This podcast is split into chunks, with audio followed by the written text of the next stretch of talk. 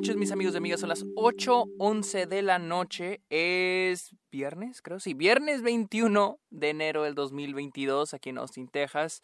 Bienvenidos a un nuevo episodio de Está OK en esta edición de Sundance. Hoy vi mi tercera película en el festival.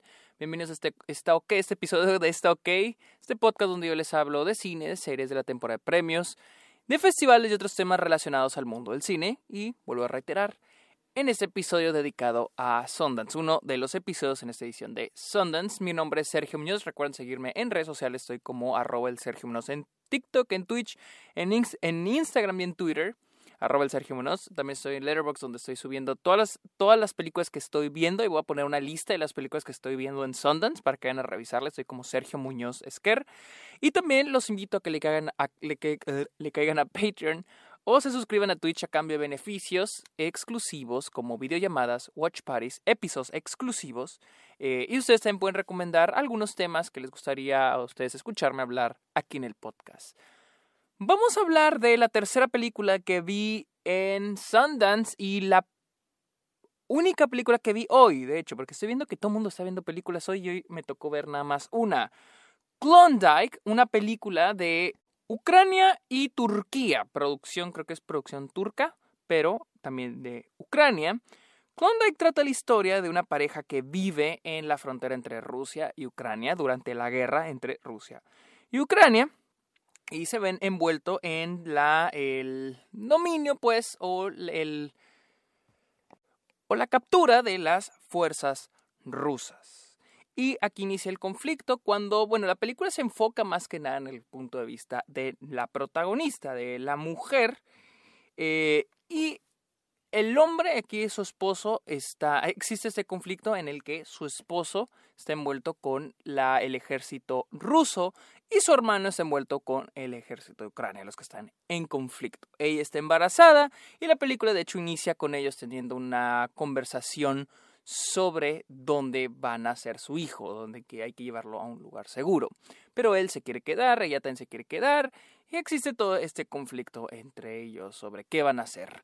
Eh, en el Inciting Incident, un avión explota y cae en su, en su villita, en la villa donde ellos viven, y de ahí inicia también el conflicto y sobre el decidir si irse o quedarse, y el conflicto entre el esposo y el hermano.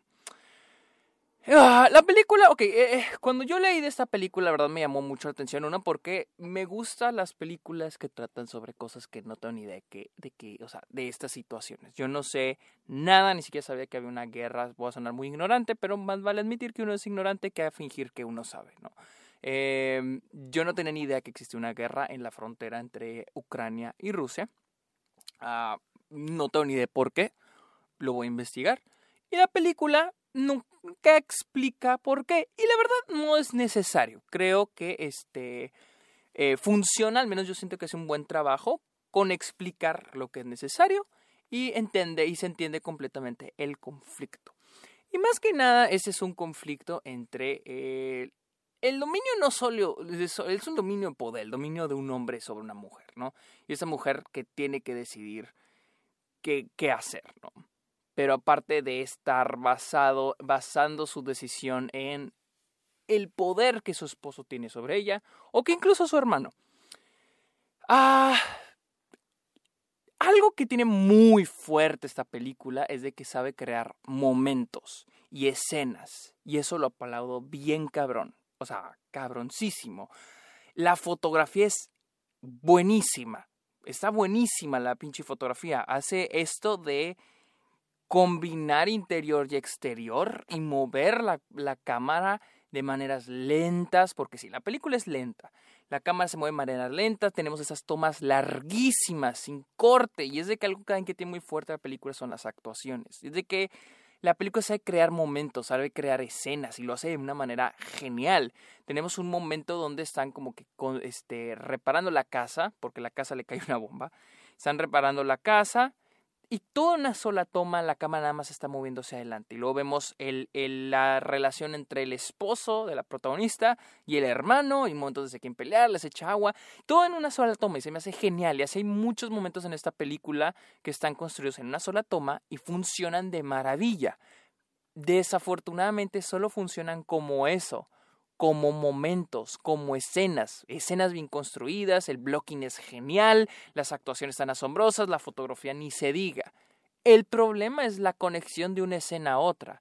No hay una fluidez. Nunca entendemos en realidad qué es lo que buscan los personajes. Por eso batalla un poco en contar qué es lo que quiere la protagonista. O los protagonistas, porque podemos decir que los tres son protagonistas, o al menos la pareja son protagonistas.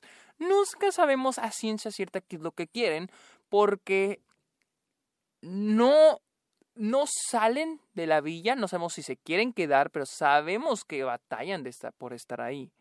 No sabemos eh, algunos detalles de por qué el esposo sigue ahí. Y lo que estamos comentando, lo que me decía Luisa, es que tal vez es porque no entendemos el conflicto, o sea, el conflicto bélico que está ocurriendo ahí. Entonces, no sé si es por eso o simplemente a la película le faltó desarrollar un poco a los personajes. Porque me gusta el conflicto básico que es eh, ok, el, el, esposo trabaja para los rusos o, les tira, les hace favores, aunque también lo tiene amenazado, y lo tenemos al hermano, que él está por parte de las personas del bueno, no el ejército, pero de las personas de Ucrania, eh, quiere sacar a su hermana de ahí, la hermana no se quiere ir. Entonces, pasan todas estas cosas, pero nunca entendí exactamente qué era lo que querían los personajes. Esa es la cosa. Y sí como que ves que esto se va construyendo a, a algo que va a acabar mal, a algo que decir, ok, este pedo va a terminar mal. Y sin spoiler, sí algo ocurre, algo malo ocurre. Y sí se siente la tensión. Los últimos 10 minutos, la verdad, sí sentí atención. Me recordó mucho el final de, eh, de Sin Señas Particulares. Pero cuando ya acaba la película, es como que me diría mi profe guion, so what? Y luego, eh, no se siente el peso de todo lo que pasamos, de todo lo que vimos, no se siente como que los personajes cambiaran, no sentimos que hubiera un viaje o que ocurrieran muchas cosas, simplemente se sienten eh, eh, momentos muy bien hechos, muy bien logrados, pero que al último no llevan a mucho o que no se siente el peso, la, la catarsis no se siente como una catarsis, se siente como, ah, este es el final, es un final fuerte, un final duro, un final triste, un final crudo, aquí está el final, para terminar con un final apantallante, que sí llega a apantallar un poco, pero no se siente, en serio no se siente como una resolución. Las cosas solamente es como que, ok, es tiempo de acabar la película, tenemos este final. Y ese es el final algo ocurre con el hermano eh, pasando la mitad que no entendí, o sea, de repente pasó y no supe qué pedo. Fue muy confuso para mí.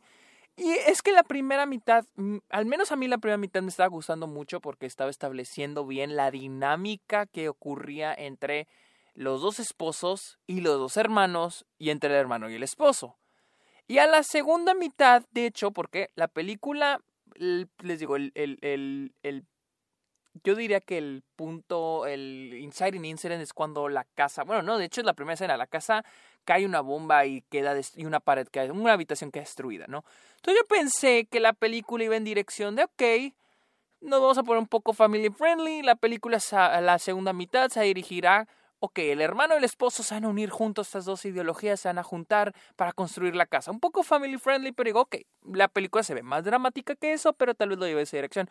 Y no, la segunda mitad eh, se fue una dirección que no comprendí. Eh, que no sé a dónde la llevaba. Tenemos un momento donde se, donde aparecen dos personajes que no sé qué hacían aquí. Nomás estuve en una secuencia ahí y no sé por la película se interrumpió por completo. Entonces, la segunda mitad siento que es la que tiene el problema porque, les digo, el inicio, la primera mitad para mí funciona, la segunda mitad es donde se cae la película. Eso sí, les digo, es una película que tiene muy buenos momentos. O sea, sí tiene unos momentos que yo considero memorables porque están muy bien construidos. O sea, y en términos no tanto de narrativos, pero más cinematográficos en el aspecto de decir, no mames, ¿cómo hicieron eso? O wow, que hicieron ese pedo.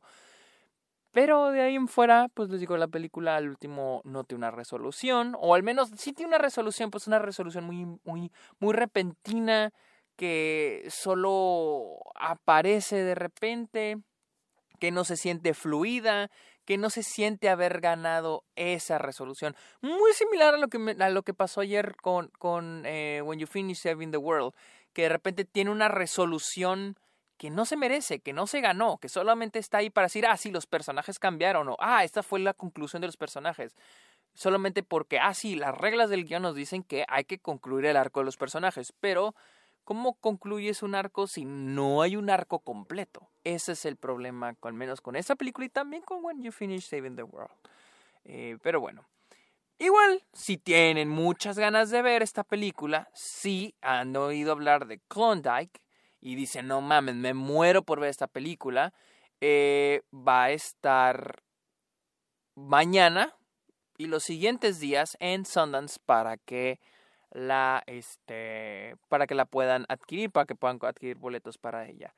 Sí, yo recomiendo verla o no si están indecisos. Uf, miren, pues sí la recomiendo más que en When You Finish Saving the World. Tiene muy buenos momentos, les digo. Eh, si te quedas con... Si, si aprendí como yo como director de cine, sí aprendí algunas cosas, sí me quedo con muchas cosas. Pero al final siento que va a haber más películas en Sundance en las que pueden gastar su dinero para adquirir un boleto. Así que amigos, muchas gracias por escuchar este episodio. Recuerden seguirme en redes sociales como arroba el Sergio Nosten. Recuerden seguirme en Letterboxd como Sergio Esquer. Y los espero en Patreon o suscríbanse a Twitch. Amigos, muchas gracias por escuchar este episodio. Pórtense bien. Bye.